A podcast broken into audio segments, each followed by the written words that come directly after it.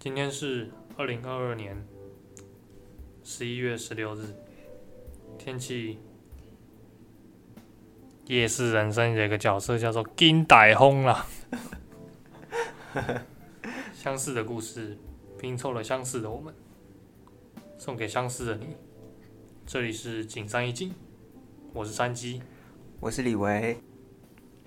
大家好久不见。那今天是景山一景的第二集。我们今天说到的第一封第一封信呢，还蛮特别的，相信是很多人，嗯，在心里会有一个评价跟判断的一个故事。那它的标题是“双性恋有错吗？”那故事的主角呢，他本身是一个双性恋，但是他告诉他最好的朋友以后，他的好朋友就是非常不接受他这样子的价值观跟想法，因为他的好朋友认为说，嗯，他也许可以接受。男男，但他就是不能接受女女，他觉得是一件非常恶心，而且没有办法被大家所接受的一件事情。那除了在于呃性取向这件事情以外呢，关于爱这件事，他和他的朋友之间也有很多的分歧哦。就像是他认为爱这件事情呢，应该是只有一次的相恋，然后就到结婚、白头偕老这样。他认为爱这件事情应该是非常严肃、神圣而且庄重的。而且必须要非常认真看待。可是他的朋友觉得说，嗯，只要长得帅，然后声音好听，不能太舔狗会烦，也不能太冷淡，不然就是冷暴力。就是他设置了各种各样的标准，只要达到标准的，就可以成为他的另一半。对他而言，爱可能是一种玩票性质的存在。所以这样子的情况下呢，他发现他跟他这个曾经最好的朋友，好像。产生了一道非常大的裂痕，而且还有就是他这个主人公，他说他觉得只要相爱就能超越一切，相爱无关于其他，是两个灵魂的相互依偎。男生又怎么样呢？女生又怎么样呢？根本无关乎性别。那所以在这一块哦，他跟他的朋友可能就是站在一个分歧点上，他想要听一下大家的想法跟看法是怎么样呢？你怎么看？其实他讲的这故事里面的两个人，我觉得都跟我身边两个朋友蛮像的。一个是说对另外一半要很认真，就是这一个人就是要跟你白头偕老；然后另外一个就是比较，也不能说是随便嘛，就是比较偏向多方面尝试去做选择伴侣的。但是他们两个之间是会互相尊重对方的选项跟他们的选择，因为他们是朋友嘛。那朋友当自然的就要站在对方的角度为对方去着想。再来，你又提到同性恋或是双性恋这件事情，我觉得这件事情本身上面并没有错。如果这是你与生俱来就是这样，那真的是完全没有问题。但是我觉得他他竟然用这个你与生俱来的东西去嘲讽你，其实这个就跟我自己觉得是跟种族歧视有点有点相似的概念。嗯。不过我还是要老实说，就是我很支持同性恋什么的，就是他们要结婚什么的都可以。但是我本身是有一点恐同。但是这个就是我认为啦，我认为这个是就是出自于我本能上的东西。但是如果我跟这个人，就是我知道他的个性怎么样，我就不会觉得怎么样。我也不知道为什么，就是很神奇。我就觉得哦，这个人其实还蛮好相处的那种感觉，你会吗？反而是那种就是怪怪的，对我也不知道，就是其实有些就是怪怪的。OK，我懂，我懂那种感觉。其实我觉得，就是我觉得你讲的这个很像是，你是先认识一个人，还是先认识他的价值观？因为如果你是先认识一个价值这个人的价值观的话，如果他的价值观跟你的价值观有抵触的时候，你可能会不那么能接受这个人的存在。可如果你是先认识这个人，然后随着你跟他的交流，然后剖析相处，你才慢慢去理解他价值观的时候，这个时候。就变成就已经不是你们两个的价值观在在对碰了，已经是变成像是你在你的心里，这个朋友他的存在有没有，就是放在天平上的时候，有没有重于你心中对于那个价值观的喜好？对，反正我我觉得比较就觉得像这种感觉。我觉得就是你变成朋友这个立场之后就会不一样，因为你会去尝试理解他为什么会有这个价值观，嗯，跟他可能与生俱来就是这个样子，你没有办法去改变他，而且他这样子其实也影响不到你什么。然后你这个朋友就在那边瞎逼逼，其实我觉得这真的就是就是你在人在挑选朋友的时候很重要的一个部分，就是对，就是我觉得他站在朋友的立场没有办法跟你换位思考，嗯。然后他也没有办法就是理解你的价值观为什么是这个样子，嗯。然后还一直拿他拿起来嘲讽你，就觉得这朋友你要不然好好跟他沟通，要不然就是慢慢疏远。嗯，就是我觉得如果你交一个朋友，可是遇到很多事情的时候，你会觉得说，就会感受到说，比起你的想法，他更在乎自己一点，他更关心他自己的感受一点的话，那这样一段这么委屈自己的嗯友情，他还有必要去持续吗？因为没有人生下来就是来受委屈的，对吧？然后。英雄可以受委屈啊，但我觉得回到这封信哦，我觉得其实双性恋跟同性恋这种这样子的话题，其实大家反复在提及哦。但我自己的想法是，其实双性恋跟同性恋这种事情，它无关乎呃，就是每一个人他对于性取向的接受度，它其实我认为它比较像是一个人他对于和自己不一样的人，他能够拥有多大的度量去包容，或是说他就是没有办法接受，就是只要跟我不一样的就是不一样，就是不能被这个社会接受，不能被这个世界所接受，就是应该要被排挤、被排斥出去的存在。就是他们就是没有办法求同存异，可是对于这样子的人而言，其实我会有抱有一个疑问是。这些奇怪或是错误是谁在定义？那他们认为的正确又是谁定义的呢？他们可能会说，这个社会就是这样运行啊，这个世界的轨迹就是这样。可是，随着科技理论越来越的进步发达，人类每天都在发现不一样的事情，每一天都有很多很多的事情在被推翻，在被重蹈。那你怎么知道你今天认为的真理，明天会不会其实就会成为谬论？所以我觉得，嗯，没有人可以去定义什么是正确，什么是奇怪的。所以，就像有些人到现在还是会，就是他们会相信说，爱情没有面包，注定会走向毁灭。可是，仍然会有一撮人，他们就是认为说，爱就是能超越一切，就算中间有任何的阻碍。他们终究能够走到最后一刻，所以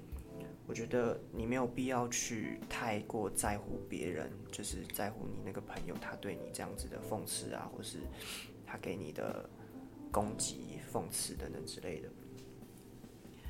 因为你要去想，你会因为他给予你这样子的负面评价还有影响以后，你就不再爱了吗？你就不会再去对下一个人好了吗？如果你会的话，那我真的觉得没有必要去在乎他，因为如果你还是会勇敢的再去爱下一个人，那么别人怎么看待你一点都不重要。世界是圆的，只要你不断的往前走，总有一天你还是会碰到你的命中注定。他会是一个对于爱这件事情呢，和你有着同样灵魂和信仰的人，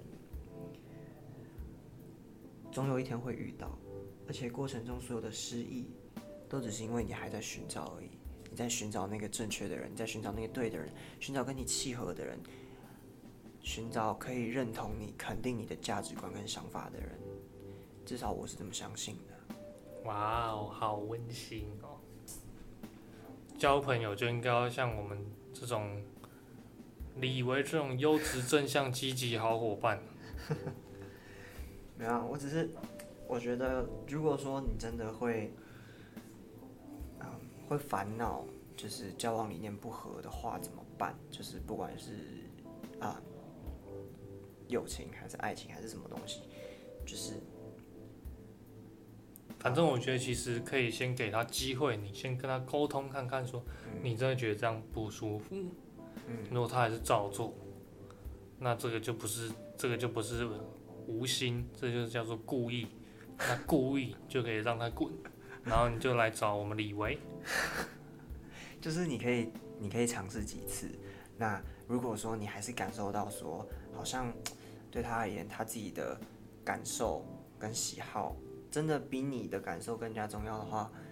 我个人的建议是我真的觉得这样的朋友没有必要继续去跟他交往，就是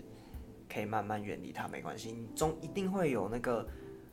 把你放在心上的朋友嘛，也不一定要是情人才会这么做，一定有一些朋友是能做到这样的地步的，所以不要担心，继续去寻找，搞不好那个人也在寻找你。OK，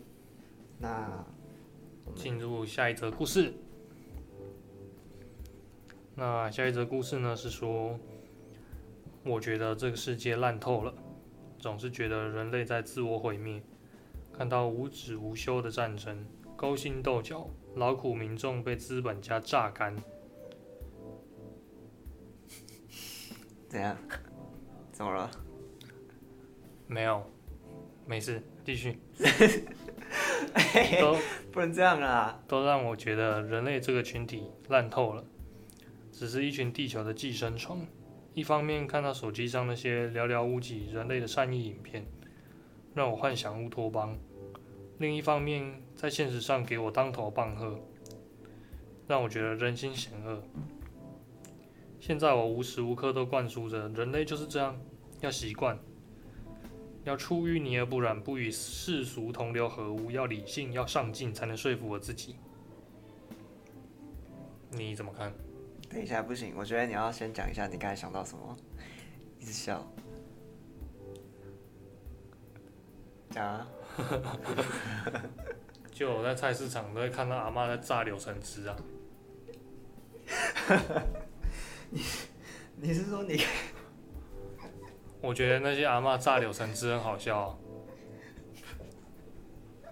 不是你看到你看到资本家把民众榨干，然后你想到阿妈在榨柳橙汁？就我们这些民众就是柳橙啊，我们被榨成渣，然后就丢掉，很像嘛，类似的概念啊。好，OK OK。回到我们这封信哦，其实我懂这种感觉，尤其是我忘不了，就是我国中的时候有一次我在补习班，然后那段时间好像是总统好像还是马英九吧，是吗？好像是，然后那个时候我忘记是因为我们发表了什么东西，然后好像引起中国很大的反弹，然后感觉也是好像差一点点就要开战那种感觉，就是战争气息有点重，尤其是网络上面的资讯战啊，网站也是很严重。然后那个时候就有班上同学问老师说：“老师，你觉得嗯，我们中国真的会打过来吗？”然后我们老师就说。他自己觉得，感觉十年内一定会打过来。那个时候我才国中哦，我听到这段话瞬间不知道很难形容，就是很复杂那个感觉。因为我们从小就是比如说考试、念书、升学，我们就是想要一个美好然后光辉的未来。可是突然有人跟你说，其实我们很有可能战争就直接打过来嘞。然后你就会去想，那战争过来的时候，我能不能活到明天，我都不知道。我现在就算再努力去达成什么，或者我未来就算拥有什么，有什么用？一颗炸弹炸下来也是什么都不见了。所以那个时候，我有时候又会开始去想说，嗯，这样子的努力真的有必要吗？我是不是只要在我还活着的时候，反正我也还没出社会。就是去挥霍我的人生，挥霍我的光阴，挥霍我的才能就好了，就也没有必要说太努力，或是太上进，反正总有一天会死。然后时间再拉到现在，就是前一阵子，就是台海也是有很多问题嘛，然后还有乌俄战争，你就会看到很多的军人为了保家卫国，然后彼此厮杀，然后死亡为国捐躯，然后很多的妇女就是被这样侵犯、强暴，然后很多的孩童，我记得好像有个幼稚园嘛，好像是被飞弹炸到还是怎么样，然后很多小朋友就是未来的哦。主人翁，好像都就是就这样子失去了嘛，就是真的会觉得生命很脆弱，但是这个世界好像又已经被人类搞得乌烟瘴气，不断的在摧毁这个世界给予我们的一切，也不断的在摧毁我们自己所创造的一切。其实，所以其实对于你这样觉得这个世界好像没救了，这个社会跟人类这个群体就是一群就是地球的害虫这种感觉，我是在那些时候是真的 深有同感的。我觉得哦，其实很多事情都是以人类的贪心作为出发点，像是比如说战争嘛，战争，我觉得不外乎就是掠夺，除了掠夺那块土地上有的东西之外，像是之前某一国跟某一国，对，就是在炒石化能源的问题嘛，哦，然后现在俄罗斯跟乌克兰之间，我自己觉得也是基于利益上的问题。然后中国跟台湾也是有利益上的问题，像是他如果得到台湾，他的沿海利益就更大。嗯，那再来呢，人为什么要成功？基本上我觉得也是基于一个贪心的概念吧。就像你成功，就是可以，大家对于成功的定义就是赚很多钱，可以住豪宅、开跑车，这就是，其实我觉得就是贪心啊，就是想要过着更好的生活。我觉得应该没有人不是贪心的。不过其实我一直有一个想法，就是我觉得人类就是地球的病毒。就搞得地球整个乌烟瘴气，然后像人发烧嘛，体温会飙高，就是生病。地球暖化也是一年一年在升，就跟地球发烧了，我觉得是很像的概念。虽然这样讲很像在国小生，而且我觉得人类的贪心真的是永无止境，就是他们永远都觉得过得不够好。像现在这个资本主义，大多数的人一直用力往上爬，努力工作，好像都只是为了少数的人过得更好。而且那些企业老板一年不知道进账多少钱，但手下的那些员工还在领基本薪资，然后做牛做马也在台北买不起一间厕所。我觉得在这个资本主义的社会下，社会流动率非常低。而且我觉得还会越来越低。有钱人拥有的资源太多了，可以送小孩出国念书、学才艺、继承家族企业和财产什么的。那反过来呢？穷人就是一无所有。嗯，穷人所接收到的资源就只有义务教育。嗯他们没有其他余裕的钱去学什么才艺，他们其实并没有什么往外探索的方向。再加上台湾的体育其实这方面不是做得很好，所以说。想要靠体育来翻身，就更不可能。唯一要翻身就走读书这条路。那读书这条路呢，就是在有钱人手上的资源就多了太多了。嗯，所以我觉得这社会的流动率真的是越来越低，而且这样子就变成一直阶级复制下去。基本而且薪基本薪资怎么涨都赶不上通货膨胀。我觉得穷人翻身的机会真的是小之又小啊。对于我来说，我觉得这题对我来说也是难题，我自己也没办法说服我自己。你怎么看？你前面是提到说这封信啊，这封信它前面是提到说这个世界很烂，他举了很多的例子，然后后面再写说他必须要强行给自己灌输一些想法，让自己不要与这个世界同流合污，然后让自己去上进、去努力，然后去成功。我自己的话，我是觉得嗯，虽然我也觉得这个世界很糟糕，然后也觉得这个世界很烂，战争、资本主义啊，这些有的没的，把这个社会搞得乌烟瘴气，把地球搞得好像濒临毁灭一样。但是我，嗯，更多的想法是，不管这个世界它是好还是坏，不管它变成什么样子，我总有一天会死掉。生命是一定会凋零的，但是我们不知道说那个凋零瞬间什么时候来到。可是，在结束以前，在结束的那一刻到来以前，我们可以决定我们要盛放在窗台边，还是溪水旁，还是高山上。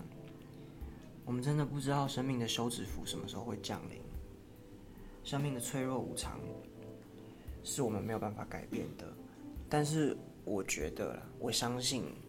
就算这个世界再怎么糟糕，但它不能定义，也不能决定我的价值。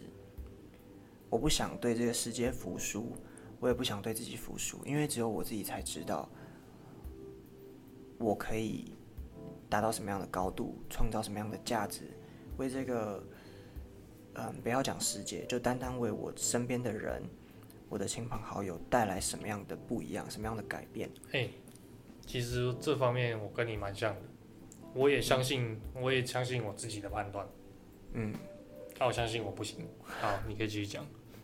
就是我觉得，既然你已经知道世界很糟糕了，那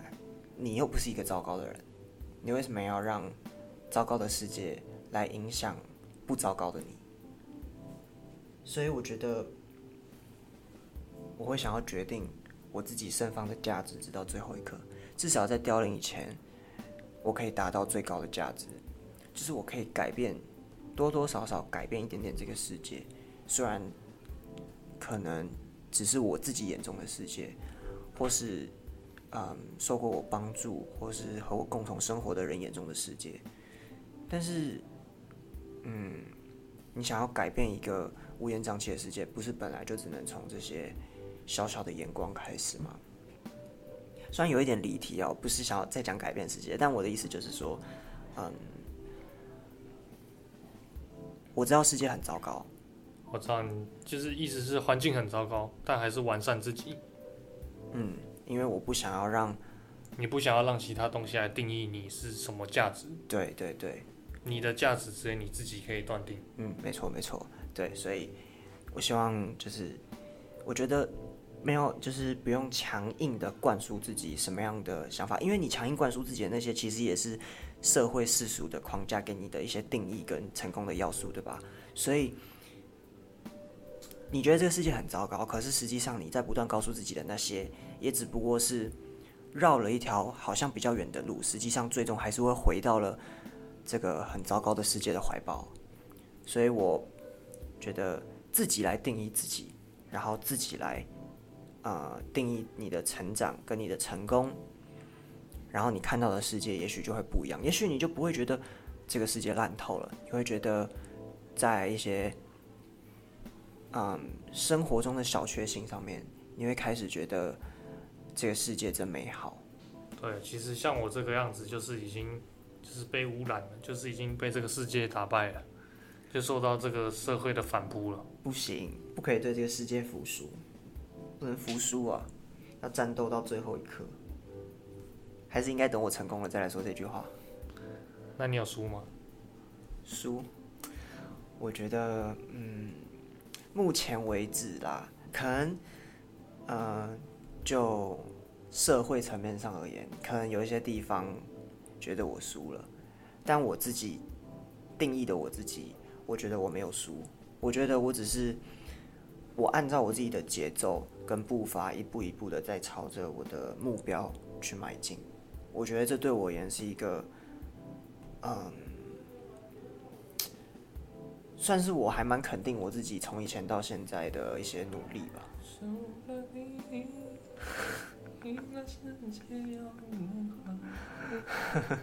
开始唱歌了。OK，你还有对这封信你还有什么想法吗？没有。反正我已经被打败。真是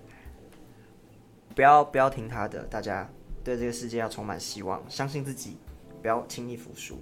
OK，好，第三封信，第三封信的故事是在说从小，嗯，哦，他的他的信件的那个 title 是家长不敲门就进房间，相信很多人都有共鸣啊从小家里就没有锁房间的习惯。年纪小的时候觉得没有什么差，但是等到年纪越来越大之后，慢慢开始觉得需要一些隐私。可是家长们进房间的时候，也是还是跟小时候一样，直接开门就闯进来。可是呢，很无奈，觉得很不受尊重。但是为了想要减轻自己这样子的感受、负面情绪，所以可能会选择说，回到家以后就待在客厅啊什么之类的。可是待在客厅的时候，又会有不断的可能有长辈过来跟你谆谆善诱，然后给你一些大道理，或是教你一些待人处事、社交技巧啊，有的没的。可是你回家也是想休息，又不想要听他们在这边长篇大论，那到底该怎么办呢？你有什么想法？我虽然我其实是不太有这个困扰，为什么？为什么？因为我家住顶楼加盖，我家只有一间房间，我家全家人挤在一起，没有开玩笑的。反正就是，其实我遇到这个困扰的时候，大概就是我在打游戏，然后打的很燥，已经快要爆炸了，然后就突然突然有人开门，然后问我问我一些事情，或是叫我下去吃饭，然后我就觉得，啊吃饭就每天都这个时间，有必要每天都上来跟我讲，哎、吃饭，我就觉得这样很糟。但是这也有可能就是就是表达，就是就是也不会让家人之间就是哦，就是你回家，然后也没什么交流，然后大家划手机，就是我觉得这样子其实也是增进一点交流，就是让家人之间可能还有一点感情温度之类的，可能这就这个就是家人之间特有的文化，我也不知道。可是你自己是不是有提过说对啊，对啊，对啊，就是 就是，其实我自己啊，我会带给我的家人你说的这个困扰，就是我没事我就会去开门看看我妈在干嘛，然后她就会暴气，她就说啊你又不知道我在干嘛，你现在突然开门是怎样？然后我就说啊开个门又没什么，反正你也不会干嘛。对，好，对不起，我错了，我以后会多注意一下。我的话，我自己是感触非常深，就是关于这封信大家的感受，我是真的非常深，因为我小时候也是，就是嗯，小时候我觉得应该蛮多人会被这样子教导，就是不可以打手枪，不要不要闹，你打手枪被抓到，你在打手枪啊，他突然开门被抓，你被抓到。我不会做这种事。他说他不打手枪，你们相信吗？这个反正我是不信啊。这个是不是太多了？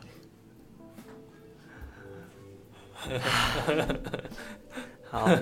反正就是我深有同感，就是嗯，我在家里的时候，呃，小时候被教导说我们是就是还小，所以如果在房间出了什么意外，那如果我们锁着门，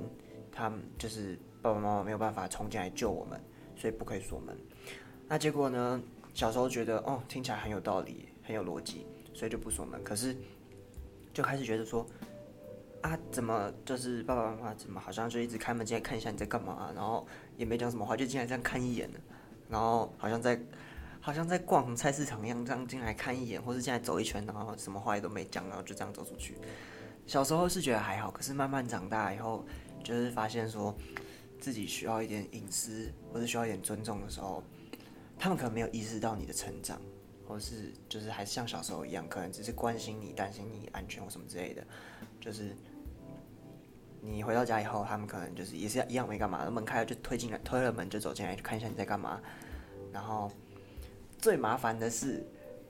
有可能假设他知道你是有作业，或是你要考试什么的，然后他看到你可能在划手机，或是你在玩什么打电动之类的，然后可能就会掀起一场战争。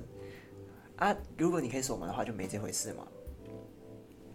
然后或是说晚上你可能睡觉，然后就是他们就是开门进来，可能帮你盖个被子啊什么的。小时候觉得没什么，可是慢慢长大，你就会觉得好像哪里不对劲，好像已经，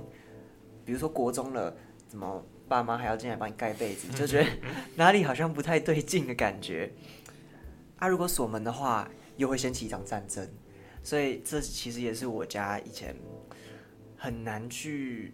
达成共识的一个议题哦。但是我忘不了有一次是在我上大学以后，因为我大学在外地念书，然后有一次回到家以后，我呃东西放下了以后，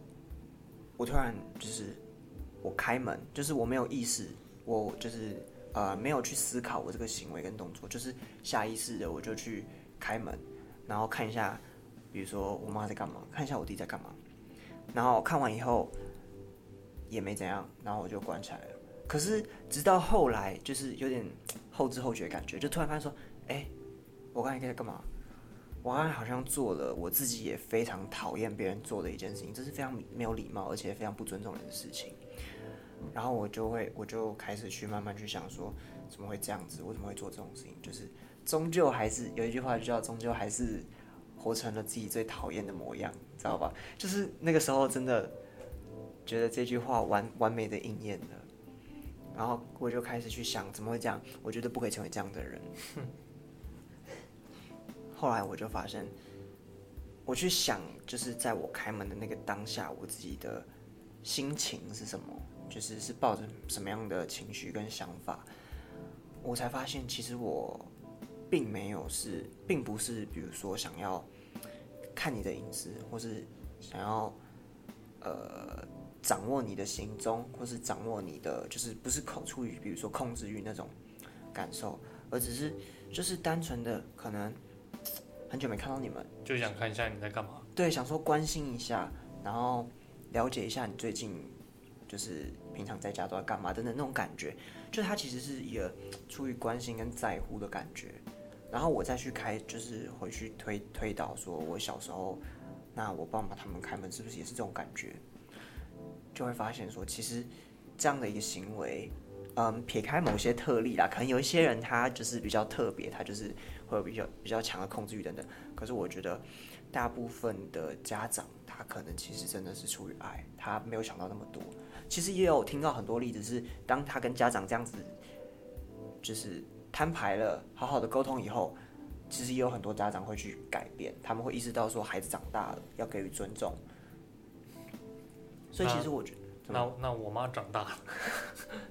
你这个比较证明你很爱你妈，对，这样没有不好，你很关心她。一般爱了，还好啊。OK，就是我觉得，嗯，它确实会让人感觉到不受尊重、被侵犯隐私、被侵犯领地的那种感觉。可是，我觉得它就是经历你的经历跟人生的阶段不同的时候，你对于这件事情会有不一样的感受。就是当你会自己发现说你自己在某个瞬间会去做这样的事情的时候，你其实就能够理解，也能够接受你曾经被这样子对待。就是就像我之前也不能接受，可是当我发现，其实我自己在无意识间也会去做这样的事情，甚至搞不好未来如果我也有小孩了，我也这样子做的时候，我就会发现说，其实我完全能够理解，能够接受。我觉得它是一个人生的阶段跟经历的，所带来每个人不同的感受了。嗯，说的有道理。因为你自己就是会这么做的人了。不是啊，看我们看一下又没什么，对不对？还是要小心啦，尤其是万一你开的是女生的门，真的要先敲门。对，OK，你还有什么想说的吗？好像没有。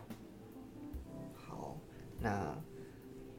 今天呢，这三封信希望可以得到很多的共鸣，因为其实今天这三封信还有，嗯，有，就是不要讲说收信，其实在我们生活中就蛮常会被提及，或是蛮常会听见周围的人在，就是网络上在讨论，或是有人在抱怨，所以，嗯。不能代表说我们讲的一定都对，就是只是单单是我们自己的想法。那希望有一些呢，能够触碰到你的心。那如果没有的话呢，也欢迎你们来告诉我们任何的不对的地方，或是想要指教的地方。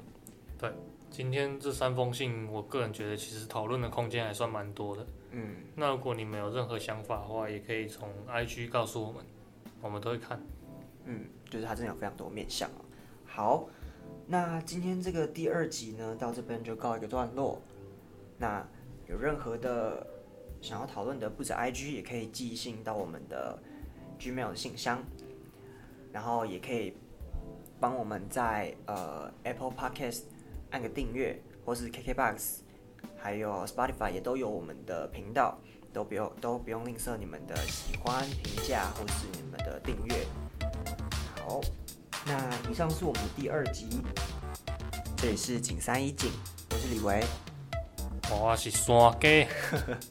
我们下次见，拜拜。再见。